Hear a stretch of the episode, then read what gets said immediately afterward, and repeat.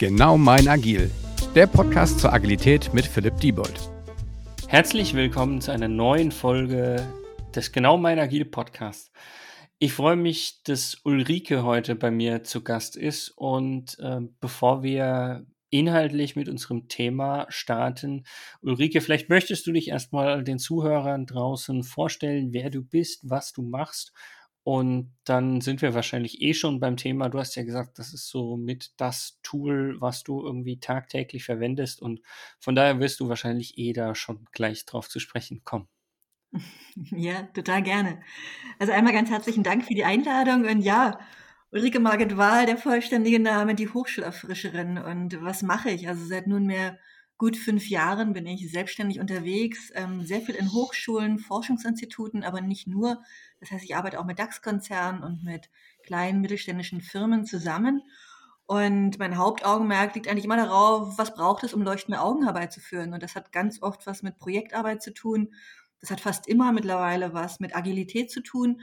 Aber da so den richtigen Mix herauszufinden und dann, ja, mit Mut zum richtigen nächsten Schritt zu begleiten, das ist so das, was ich hauptsächlich machen. Also ganz, ganz viel dann auch Change Management und das kombiniert mit Agilität, höre ja, ich genau. raus. Mhm. Also das, das mit leuchtenden Augen hinzukriegen, das klingt schon, das klingt schon echt schön. ähm, und, und wenn wir gesagt haben, äh, das Tool, was wir heute vorstellen wollen, worüber wir so ein bisschen sprechen wollen, das verwendest du tagtäglich und da kriegst du erst recht leuchtende Augen. Was ist das denn und warum kriegst du dabei immer leuchtende Augen? Mhm. Ja, ist, das, worüber wir ja heute sprechen möchten, ist ja die sogenannte Stacy-Matrix. Und mhm. wenn ich so auf Agilität schaue oder auf genau mein Agil, dann gibt es ja so diesen riesigen Spannungsbogen. Was heißt das? Und nahezu jede Person versteht ja irgendwie was anderes darunter. Und dann gibt es so die einen, die Agilität mögen und andere eher weniger. Und ich finde aber, ähm, es gibt ganz starke Tools, die uns wie so eine Art Kompass begleiten können. Und da zählt für mich ganz weit vorne die Stacy Matrix dazu, die ich einfach in der, in dem Mix aus Einfachheit und Klarheit und trotzdem so eine Orientierung zu geben, einfach richtig genial finde. Und sie ist so intuitiv. Das mag ich an der Stacy Matrix auch total gern. Mhm. Also was, was ich an der Stelle ja spannend finde und auch nochmal einwerfen muss, ist ja immer, äh, für mich ist Agilität immer auch nur Mittel zum Zweck. Also mhm. um irgendwie die leuchtenden Augen herbeizuführen, um irgendwelche Verbesserungen zu erreichen. Und ich glaube auch dieses äh, Werkzeug sozusagen, dieser Kompass, wie auch man es nennen mag, der Stacy Matrix hilft auch da nochmal zu zeigen, wo ist denn Agilität das richtige Mittel sozusagen, um zu dem Zweck zu kommen oder auch welche passende Agilität ist denn in meinem jeweiligen Kontext das richtige Mittel zum Zweck? Und ich glaube, um das den Leuten, den Zuhörern draußen besser zu vermitteln, sollten wir einfach mal einsteigen und jetzt kommt eben der spannende Teil für uns beide heute. Wir wollen auditiv erklären, wie die Stacy Matrix eigentlich aussieht, funktioniert. Willst du dich mal als erstes daran wagen? Ja, ja, total, total gerne. Ähm, total gerne. Und einen Gedanken will ich nur ganz kurz noch loswerden, weil du auch gerade gesagt hast, wann ist Agilität eben auch nicht Mittel zum Zweck? Ähm, denn genau das zeigt die Stacy Matrix ja eben auch. Ähm, Agilität ist nicht immer die Lösung. Insofern übernehme ich total gerne den Ball, den du mir zugeworfen hast. Also wenn wir uns ein Quadrat vorstellen, dann haben wir ganz unten ähm, die, ähm, Horizont die horizontale, das ist die x-Achse, und wir haben links die vertikale, die y-Achse. Und auf die anderen beiden Seiten komme ich später zu sprechen. Wir starten also erstmal mit der x-Achse, mit der horizontalen. Und dort haben wir die Fragestellung der Umsetzung, also wie ich ein Problem löse oder wie der Weg zu einer Lösung ist. Und wenn ich auf die Y-Achse, also die vertikale Achse schaue, dann steht dort, dass die Überschrift Anforderungen oder was ist das Problem und was ist das Ziel. Das heißt also nochmal zusammengefasst, links die ähm, Y-Achse, die äh, vertikale, was ist das Problem, was ist das Ziel und die X-Achse, die horizontale, wie ist die Umsetzung, wie ist das Problem und wie komme ich also, wie ist mein Weg zu der Lösung. Hm. Das sind also die beiden Achsen. Was ich an der Stelle, ich, ich, ja. ich ergänze einfach mal, ähm, damit es auch ein bisschen mehr Gespräch nachher wird. Ähm, ich ich sage gerne, das eine ist quasi so Problemorientierung, nämlich quasi die ähm, linke Achse, wie du ja auch gesagt hast, problemorientiert oder, oder Anforderung. Und auf mhm. der anderen Seite mehr die Lösungsorientierung. Man kann auch gerne sagen, das eine ist das, was ich erreichen möchte, also die Anforderungen, und das andere eher das, wie ich es erreichen möchte. Also mhm. Also technologisch oder lösungsorientiert. Also das ist für mich auch nochmal so ein, so ein hilfreicher Punkt, wie ich mir das auch gerne nochmal merke. Mhm. Ja, ähm, genau. Und sollen wir dann mal auf die Achsen schauen, wie die sich jeweils aufbauen? Gerne. Ja. Das heißt, wenn wir jetzt auf der Was-Achse starten, also die Anforderungen, die ähm, horizontale, also die Y-Achse, dann haben wir ganz unten links bei dem Schnittpunkt von X- und Y-Achse den Bereich des Klaren und Eindeutigen. Und je weiter ich jetzt auf der Y-Achse nach oben gehe, desto unklarer und mehrdeutiger wird es. In ähnlicher Weise verhält sich das auch auf der X-Achse, das heißt wieder auf der horizontalen, dass ich also ganz unten links bei dem Schnittpunkt mich dort im Bereich des Klaren, Bekannten und Bewährten bewege. Und je weiter ich jetzt auf der X-Achse nach außen gehe, desto unklarer, neuer und unerprobter wird es. Und was ich an der Stelle ganz spannend finde, im Grunde können wir das ja jetzt schon mal auch wenn wir noch gar nicht fertig sind mit der Stacy-Matrix, auf die Agilität schon mal mappen, weil diese Achse der Problemorientierung ist ja für mich die Achse entweder des Product Owners oder der Stakeholder, die ja schon eher wissen, kenne ich meine Anforderungen schon oder kenne ich sie noch gar nicht so. Und wenn es um die Lösungsorientierung geht, schaue ich eher mein Development-Team an, mein Entwicklungsteam an, sage hier, Wisst ihr schon technologisch, wie man das Ganze lösen kann oder habt ihr überhaupt noch keinen Plan? Ist es noch irgendwie das total Unbekannte? Also man sieht auch, wie sozusagen die einzelnen Rollen in einem agilen oder einem Scrum-Team sozusagen diese einzelnen Achsen besser bewerten und beurteilen können. Mhm. Ja, und das, was du nämlich gerade auch ansprichst mit den verschiedenen Rollen, was ich dann auch total gerne so zum Einstieg immer auch mache, ist genau diesen Abgleich. Also wie ähnlich sind denn die beiden Rollen sich schon so in der Wahrnehmung? Haben die ein ähnliches Gefühl, wie zum Beispiel der Product Owner ähm, das Gefühl hat, weiß das Entwicklerteam schon, wie klar oder wie ähm, neu oder unerprobt das ist? Und genauso auch andersrum. Also an der Stelle schon eine gute, ähm, ja, eine gute Möglichkeit zu spiegeln, wie klar ist die jeweilige Wahrnehmung. Mhm. Jetzt kennen wir ja genau. quasi das Quadrat mit den verschiedenen Skalen. Wie geht es da weiter? Mhm. Ja, wir haben also jetzt die, wir haben die X-Achse und wir haben die Y-Achse und stellen uns die jeweils gegenüberliegenden Achsen mit vor, sodass wir ein Quadrat jetzt vor Augen haben. Und wenn wir jetzt uns so eine Diagonale vorstellen, wir starten jetzt ganz unten links beim Schnittpunkt XY, da wo wir im Bereich des Klaren sind, klar, eindeutig und bekannt bewährt, sowohl was die Anforderungen, also das Was angeht, als auch das Wie, die Umsetzung. Und gehen jetzt entlang dieser, ähm, dieser Diagonale nach ganz oben rechts. Und dann starten wir, wenn wir jetzt ganz oben rechts angekommen sind, haben wir den Bereich des Chaotischen. Und das finde ich an der Stelle auch total wichtig, das im Hinterkopf zu haben. Wenn wir uns also im äußersten Maß bewegen, wo es unklar ist, sowohl was das Problem angeht, als auch das Ziel, als auch die Umsetzung, und wir haben ja jetzt gerade so einjähriges mit Corona, womit wir uns beschäftigen können.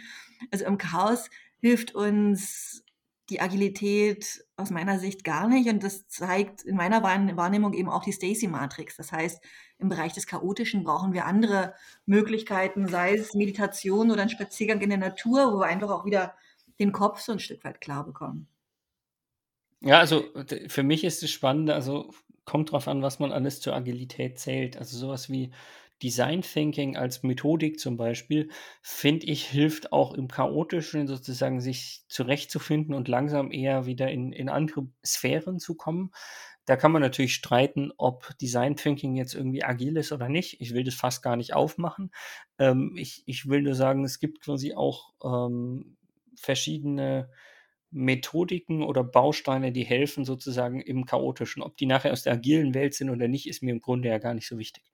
Mhm. Ja, ich sehe es an der Stelle etwas anders, dass nach meinem Verständnis durchaus Design Thinking neben Kanban und Scrum auch zu den agilen Methoden einmal gehört.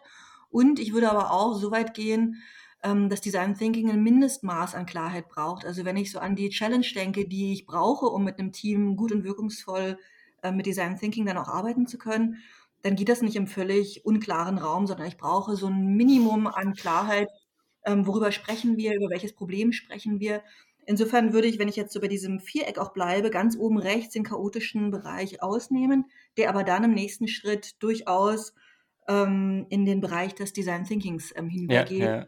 du es beschrieben hast, ja das Werkzeug ist oder das, die agile Methode, die, ähm, die am stärksten ist im Umgang mit ganz viel Unklarheit und Unerprobtem. Mhm. Also ja, bin ich bei dir. Für mich ist manchmal die spannende Frage, aber ich glaube, das müssen wir jetzt nicht aufmachen, das Fass. Ähm, gibt es irgendwas an Projekt, an Produkt, an Dienstleistungen, wo ich sagen kann, die Anforderung oder das Problem ist wirklich hundertprozentig unbekannt? Wo ich sagen würde, mhm. wenn mir das alles hundertprozentig unbekannt ist, käme ich ja nicht mal auf dieses Problem, das zu identifizieren. Ist so mein, meine Meinung. Ja? Deshalb mhm. sage ich so ein bisschen dieses Minimal an doch Bekanntem, was ich vielleicht auch für ein Design Thinking brauche, wo ich bei dir bin, glaube mhm. ich, habe ich fast immer. Aber das ist jetzt wahrscheinlich philosophisch, das sich darüber zu diskutieren oder so. Mhm. Mhm. Ja, aber ein, aber ein ganz spannender Gedanke und auch wieder so die Frage, ist die Idee, die vielleicht auch von einem Auftraggeber oder einer Auftraggeberin vorgeschlagen wird, ähm, kommt die als minimal klar auch beim Product Owner zum Beispiel an oder auch beim Development Team oder sind da die Wahrnehmungen schon auch völlig unterschiedlich? Ja, ja. Aber jetzt haben wir uns genug chaotisch über Chaos ausgetauscht. Lass uns mal in, ja. in einfachere Gefilde kommen, oder? Ja, ja, sehr gerne. Das heißt, wir sind also immer noch so auf der Diagonalen und gehen also jetzt von oben rechts aus der Ecke nach unten links. Und über das Chaotische haben wir ja gerade gesprochen. Ähm, Design Thinking haben wir also jetzt schon gestriffen und kommen also jetzt in den Bereich des Komplexen.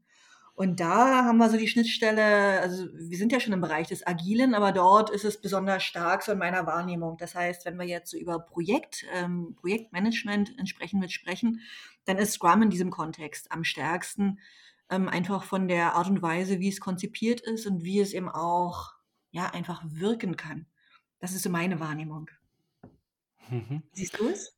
Ähm, ja, ich sehe das ähnlich. Ich würde aber gerne mit dir einfach noch auf der Diagonalen noch eins weiter nach unten wandern, um mal zu schauen, was da vielleicht am stärksten ist, um einfach den Vergleich mit dir nochmal zu nutzen und das sozusagen äh, zu diskutieren, weil jetzt einfach nur zu sagen, ja, Scrum ist da am stärksten oder nicht, ähm, macht, finde ich, mehr Sinn, wenn man sieht, wie es weitergeht.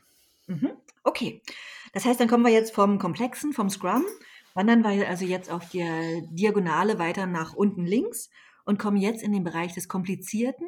Da schließt sich Kanban an, ganz stark in der Visualisierung und ähm, der so in der Automobilbranche eine starke Verbreitung gehabt, aber ist ja mittlerweile auch im Mehrwert von Dienstleistungen ähm, auch entsprechend angekommen. Das heißt, jetzt haben wir so die Schnittmenge, wo wir so aus dem Agilen in Richtung traditionell uns auch hinbewegen, um dann schließlich ganz unten links in der Ecke im einfachen Bereich zu, anzukommen, ähm, auch im traditionellen Bereich wo als Stichwort so Wasserfall auch zu nennen ist. Mhm. Und, und jetzt ist für mich die spannende Frage, also ich glaube, ähm, rechts oben und links unten kann jeder irgendwie nachvollziehen.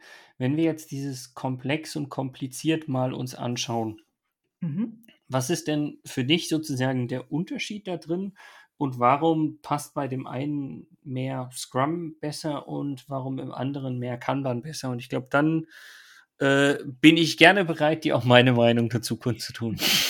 Ja, ja, okay.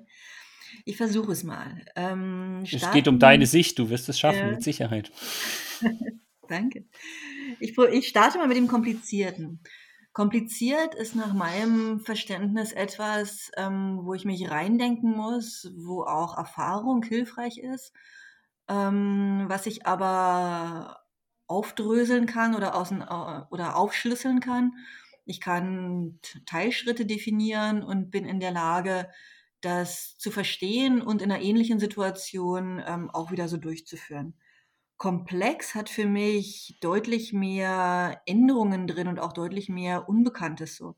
Mhm. ich überlege auch gerade schon, ob mir nicht ein Beispiel dazu einfällt. Muss ich noch ein bisschen drüber nachdenken. Habe ich hier gerade jetzt nicht parat, was es gut ähm, was es gut gegenüberstellen kann. Mhm. Aber also das ist für mich eigentlich genau der Unterschied. Also einerseits zeigt das auch die Matrix, dass ich in dem Komplexen bin ich ja im Normalfall im technologischen, also im, im lösungsorientierten wie im problemorientierten, im mehr Unbekannten. Ja? Und warum ist für mich auch da Scrum eine sinnvollere Lösung als Kanban? Ähm, ich finde, es lässt sich im Großen und Ganzen eigentlich auf einen agilen Baustein in Scrum reduzieren. Und das ist für mich eben das Sprint Review, also quasi die Demo am Ende. Warum? Mhm. Weil ich über diese Demo, indem ich mal schaue, was habe ich eigentlich bisher geschafft im letzten Sprint oder auch in den Sprints davor ähm, und habe ich ein Instrument, was ich nutze, um sozusagen wieder Feedback zu generieren, um zu schauen, wo könnten wir weitermachen, an welcher Stelle können wir weitermachen und das sozusagen etabliert als Meeting mit den Stakeholdern, mit meinem Product Owner, also mit den Leuten, die die Problemorientierung kennen, mit den Leuten, die die Lösungsorientierung kennen, weil das Team das ja sozusagen vorstellt, ähm, ist das, glaube ich, was, was sozusagen in Scrum eine enorme Mächtigkeit hat, um eben Komplexität aufzulösen, in der Form, dass ich sozusagen weiß, wo ich zumindest in der kurzfristigen Sicht, also im nächsten Sprint sozusagen weitermache. Bei mhm. Kanban, wie du schon gesagt hast, auch so ein bisschen aus der Produktion kommt, wo ich sage, naja, ich habe irgendwie immer so ein bisschen Fließbandarbeit, ich habe immer die gleiche Art an Aufgabe, die ich über meine verschiedenen Stati oder sowas schiebe. Ähm, da habe ich natürlich ein bisschen mehr Planbarkeit und weniger Unbekannte sozusagen von der Art der Aufgaben.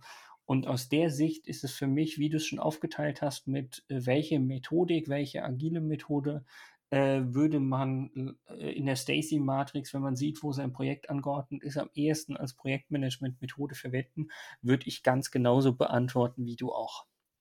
Mhm. Okay.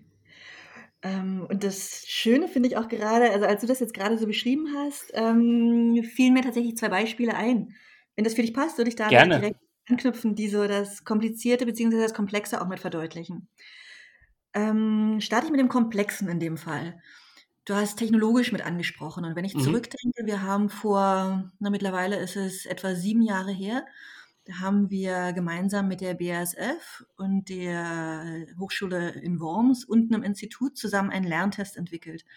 Wir haben den damals mit Scrum entwickelt hatten als Laufzeit fünf Jahre und ähm, hatten zwar definierte Meilensteine, waren aber sehr, sehr frei in der Art und Weise, wie wir da, wie wir herangehen können. Das heißt, von den Rahmenbedingungen, ähm, das Ziel war, hatte ein Mindestmaß an Klarheit. Also wenn ich so auf die Stacy-Matrix nochmal schaue, ähm, also auf die, auf die Y-Achse, dann hatten wir dort etwas, naja, vielleicht gefühlt so 70 Prozent Klarheit. Und wenn ich so auf die Umsetzung gehe, wie löse ich das Problem, wie ist so der, ähm, der, der Umsetzungsweg, dann hatten wir, naja, ähm, sag ich mal so, naja, wenn ich so auf der Achse gehe und unklar, also würde ich so in zehn Schritte einteilen, dann bin ich so bei einer sieben etwa. Also auch ähm, 70 Prozent unklar sozusagen. Sind genau. Anforderungen 70 Prozent klar oder 30 Prozent unklar, je nachdem, wie genau. man es wählen will. Und genau, technologisch genau umgekehrt. Mhm. Ganz genau. Ähm, das heißt, und auch dieses Sprint-Review, was du ansprichst, ähm, für mich war das damals so ein Schlüsselprojekt, weil das für mich das erste Projekt war, was ich mitmachen durfte, ähm, bei dem wir nach einem Vierteljahr den ersten Prototypen hatten, den wir genau in so einem Sprint-Review zeigen konnten wo wir, und wir hatten ja verschiedene Akteure, sowohl innerhalb der BASF als auch in der Hochschule, ähm, einmal, einmal dieses, dieses Feedback zu bekommen, aber wir waren so schnell, also wir hatten so früh etwas Sichtbares und es war mit Abstand eines der Projekte, was am meisten Spaß gemacht hat. Also sowohl den Beteiligten als auch ähm, dadurch, dass wir eben so, so schnell in der Umsetzung waren und das hatte ganz viel mit der Art und Weise einfach zu tun, wie wir das gemacht haben. Also von der, vom Umfang her hochkomplex, also auch mit minderjährige Nutzerinnen und Nutzern in der BASF, die ja, ähm, also gerade wenn es wenn's, ähm, ne, Azubis sind, aber auch dann die Hochschule dabei mit internationalen Studiengängen auch. Also insgesamt ein sehr komplexes Projekt, was aber ähm, ideal war, um mit Scrum damit zu arbeiten. Anders, wenn ich jetzt auf kompliziert schaue, fallen mir Wahlverfahren ein sowohl innerhalb von Instituten als auch von Hochschulen, in denen wir gerade in Zeiten, wo wir so einen Mix haben aus befristet und unbefristet, ganz häufig wechselnde Personengruppen haben, die ein Wahlverfahren zum Beispiel für eine Kanzlerin oder einen Kanzler oder eine Präsidentin oder einen Präsident entsprechend äh, mit durchführen. Und um dieses komplizierte Wahlverfahren, und dann kommt noch die gesetzliche Ebene dazu, dass also, wenn wir Pech haben, hat sich gerade ein Gesetzesentwurf auch nochmal angepasst. Mhm. Das heißt, viele, viele Schritte, die wir berücksichtigen müssen, sehr kompliziert auch, aber durchaus von den Schritten her, was du auch vorhin beschrieben hast, ähm, dieses Aufteilen der Aufgaben ist durchaus möglich. Ich muss mich aber reindenken und ich muss mich mit den ähm, Gesetzestexten, mit den ähm, Anforderungen entsprechend auseinandersetzen. Dann kann ich aber diesen komplizierten Wahlvorgang durchaus ähm, abbilden und das kann ich zum Beispiel mit Kanban machen, indem ich also diesen Verlauf visualisiere. Ja, ja. Nee, also finde ich, find ich ganz spannend. Also ich habe noch nie über Hochschulwahlprozesse nachgedacht und ich glaube, das lässt sich auch auf äh, schöner Weise auf, auf verschiedene andere Dinge wieder, wieder abbilden, aber ähm, es verdeutlicht, finde ich, nochmal, also diesen, diesen Feedback-Zyklus, den ich sozusagen in Scrum etablierter habe als in Kanban. Ich sage gar nicht, dass er in Kanban gar nicht da ist, aber dass der sozusagen so mit das äh, passendste ist, was ähm, sozusagen auch den Unterschied dazwischen macht. Und ja, an der Stelle, ich glaube, das muss ich einfach machen, auch nochmal den Hinweis, wir haben ja schon mal eine Podcast-Folge zum Thema des Sprint-Reviews aufgenommen. Also wer will, kann ich einfach nur empfehlen, da auch nochmal reinzuhören. Mhm. Hast du mit Sicherheit schon gemacht. Natürlich, natürlich, ich bin da vorbereitet. Ja, ja. Und wenn ich den Ball gerade aufgreifen darf, du hast ja eh ganz viele, ich glaube, jetzt gehst du auf die 40 zu, 40 im Sinne ja. von 40 ja, ja. Ähm, und hast ja ganz viele spannende Beiträge, die, wie ich finde, man durchaus auch immer wieder mal hören kann, weil selbst als jemand, der jetzt schon viele Sprint-Reviews durchgeführt hat, ähm, es gibt immer noch mal eine Facette, die inspirieren kann, die auch noch mal zum Nachdenken an, ähm, anregen kann. Und da finde ich, hast du einfach einen ganz tollen Fundus mittlerweile aufgebaut, ähm, wo ich nur sagen kann, Chapeau, der ist ja also für das Jahr richtig gut genutzt, kann ich nur sagen. Ja, vielen, vielen Dank. Aber lass uns noch mal kurz zurückkommen zum, zum Thema. Äh, du hast gesagt, mhm. die Stacy Matrix verwendest du fast tagtäglich.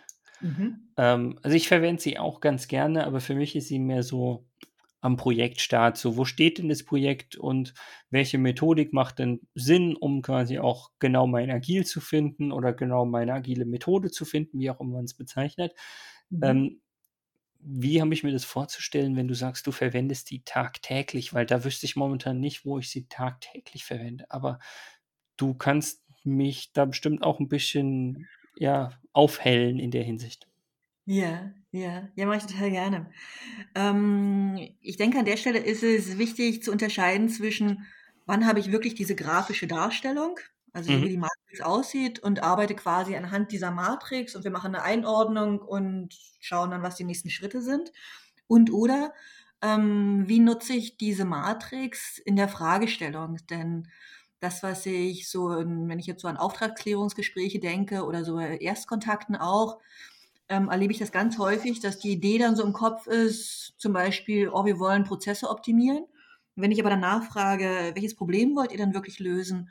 Und woran würdet ihr merken, welches Problem ihr löst, welches, also woran würdet ihr merken, dass dieses Problem gelöst ist? Ähm, dann wird es da schon häufig sehr dünn. Und wenn es dann auch darum geht, habt ihr dann schon eine Idee, wie ihr dorthin kommt? Und damit nutze ich im Prinzip so die Achsen der Stacy-Matrix, mhm. habe dann zwar das Bild auch im Hinterkopf, aber nutze das jetzt nicht eins zu eins so im Gespräch, und merke aber, dass ganz häufig sowohl Projekt als auch Prozess als auch Aufgabe regelmäßig vermischt wird. Ähm, und dann biege ich entsprechend ab, je nachdem, hm. wie die Antwort dann lautet. Das heißt also wirklich explizit verwenden, dann nicht täglich, aber implizit mehr bei mhm. allen möglichen Dingen immer im Hinterkopf haben. Das war das, was du sozusagen im Kopf hattest bei der täglichen Nutzung der Stacy Matrix. Ja, ganz genau. Sehr schön mhm. zusammengefasst. Genau. Ja, ja dann, dann würde ich auch mehr unterschreiben, dass ich sie häufiger verwende, als ich vorhin beschrieben habe. Aber da, da denkt man ja manchmal gar nicht drüber nach, was man eigentlich so an Hauptmodellen, Methodiken, wie auch immer, im Hinterkopf hat, die man irgendwie implizit dann mehr oder weniger verwendet, weil sie für einen äh, genau das richtige Instrument sind. Mhm. Ja, ja, und wenn ich einen Gedanken noch mit anfügen darf, ähm, wir, also gerade jene von uns, und ich denke, da kann ich für uns beide auch ein Stück weit sprechen, die so jeden Tag in ähnlichen Themen unterwegs sind. Auch wir neigen ja irgendwann dazu, dass wir so unsere Darlings haben, so unsere Methoden, die wir gerne machen oder ähm, vielleicht auch Dinge, die wir, wo wir froh sind, dass wir uns damit nicht mehr beschäftigen müssen. Jetzt darf ich keine Namen nennen an der Stelle, richtig? ich glaube, das käme gut an, ja. ähm, und ich glaube, also für mich ist so die Stacy Matrix immer wieder auch nochmal so ein so ein sanftes Nachjustieren des eigenen Blickwinkels. Ähm, ist das jetzt wirklich total sinnvoll, dass wir Scrum machen oder ich äh, mache ja, also ich äh, bin ja sowohl Scrum Masterin als auch Trainerin für Design Thinking. Das sind so die beiden Themenbereiche, in denen ich sehr, sehr viel unterwegs bin und ich mag die beide total gerne. Und je nachdem, wie ich gerade unterwegs bin, ähm, präferiere ich halt dann manchmal auch eher das eine oder das andere und die Stacy Matrix, die rückt den Blick dann doch immer wieder auch nochmal so in, naja, mhm. so wie so ein sanfter Kompass, der dann dabei hilft. Ja, es ist ein, hm. Ja, das ist ein, ein spannender und guter Punkt, einfach zu sagen, naja, das passiert jedem, dass man irgendwie mal sozusagen ja irgendwie in Scheuklappen denken kommt und sagt, hier, wir machen das doch so und so jetzt schon länger und das muss doch genauso funktionieren, als einfach mal einen Schritt zurückzutreten und zu sagen, hier, ich schaue noch mal quasi, ob das wirklich der richtige Weg ist, was ich genau mit der Stacy Matrix machen kann, was ich auch noch mit verschiedenen anderen sozusagen Kompassen machen könnte. Aber erstmal ist das ja ein gutes Tool und ja, dafür dient es auf jeden Fall und hilft jedem von uns vermutlich. Mhm. Ja, gerade weil sie eben auch so einfach ist. Also dieses so auf einen, auf einen Blick. Und wenn ich das an der Stelle vielleicht auch so mit einschieben darf, ähm, parallel dazu äh, war die Überlegung, oder nicht die Überlegung, sondern es gibt einen Blog auf meiner Seite und die Idee war, parallel genau dieses Thema jetzt mit aufzugreifen, sodass also, dass es einmal diesen Podcast gibt, der sich genau darum kümmert. Und wenn man sich das nochmal anschauen möchte und das auch nochmal so als, als Verzahnung zu dem Podcast, ähm, gibt es eben den Blogartikel auf die Hochschulerfrischerin.de und da gibt es den Unterpunkt Blog und dort findet ihr dann die Stacy Matrix auch noch in Ergänzung mit Bild und noch etwas Text rundherum. Genau. Ohne, ohne Bild würde ich sagen, äh, verlinke ich nicht, weil das Bild braucht man da schon rein. Ja. Äh, Spaß beiseite, ähm, packe ich natürlich in die, äh, in die Notizen, in die Show Notes und dann kann jeder äh, gerne den Podcast, der den Podcast hört, sich da noch mehr anlesen oder auch jeder, der auf den Blog äh, geht äh, und sagt, hier, ich möchte das jetzt nochmal auf der Auto- oder Zugfahrt oder sonst was mir anhören, anstatt irgendwie den Blog zu lesen, weil ich da nicht die Zeit habe können, kann man sich ja gegenseitig sozusagen einfach referenzieren. Ja, genau. Ein Genuss quasi für alle Sinne. Genau. Äh, ja, ich wollte gerade sagen, außer für die Augen haben wir nicht, aber beim Blog mit Bildern ist auch das äh, mit dabei. Ja, ja, vielen Dank erstmal, Ulrike. Gibt es noch irgendwas, wo du sagst, das haben wir bezüglich der Stacy Matrix irgendwie noch außen vor gelassen. Irgendwas, was dir noch am Herzen liegt dazu? Ja, vielleicht noch zwei Sätze so zu dem Begründer, also dem Professor Ralph Douglas Stacy. Das wäre vielleicht noch erwähnenswert, der in Johannesburg geboren wurde 1942 und in Großbritannien an der Business School in Hert, Hertfordshire, ich hoffe, ich spreche es richtig aus, ähm, lehrt an der University of Hertfordshire und hat sich spezialisiert auf Organisationstheorie und komplexe Systeme. Und nach ihm ist diese Stacy Matrix bekannt. Das finde ich noch wichtig zu erwähnen. Mhm. Ja, das ist für mich wieder was, was ich dabei gelernt habe, weil da merkt man, da hat sich jemand auf den Podcast echt gut vorbereitet. Manchmal ist es doch gut, Gastgeber zu sein und sich nicht so gut vorbereiten zu müssen. Ansonsten hätte ich das, glaube ich, bei fast 40 Themen auch nicht geschafft. ähm, ja, also vielen, vielen Dank, dass du teil warst, dass wir uns heute zur Stacy Matrix austauschen konnten. Ähm, ich hoffe, dass es nicht nur uns einen gewissen Mehrwert gebracht hat, den es auf jeden Fall aus meiner Sicht hat, sondern auch ähm, dem einen oder anderen Zuhörer da draußen. Und ja, ich möchte mich bei dir bedanken. Hoffe, dass wir uns auch mal äh, im Rahmen des Podcasts vielleicht nochmal wiederhören, du auch noch das ein oder andere Mal reinhörst. Sag schon mal Tschüss in deine Richtung und ähm, ja, vielen Dank fürs Zuhören an alle und Tschüss auch da draußen. Macht's gut. Ciao. Okay, ich danke dir ganz herzlich. Es war mir eine große Freude und auch von meiner Seite. Ein herzliches Hello und Ciao. Dankeschön. Ciao. Dieser Podcast wird euch präsentiert von Bagelstein. Genau mein Agil.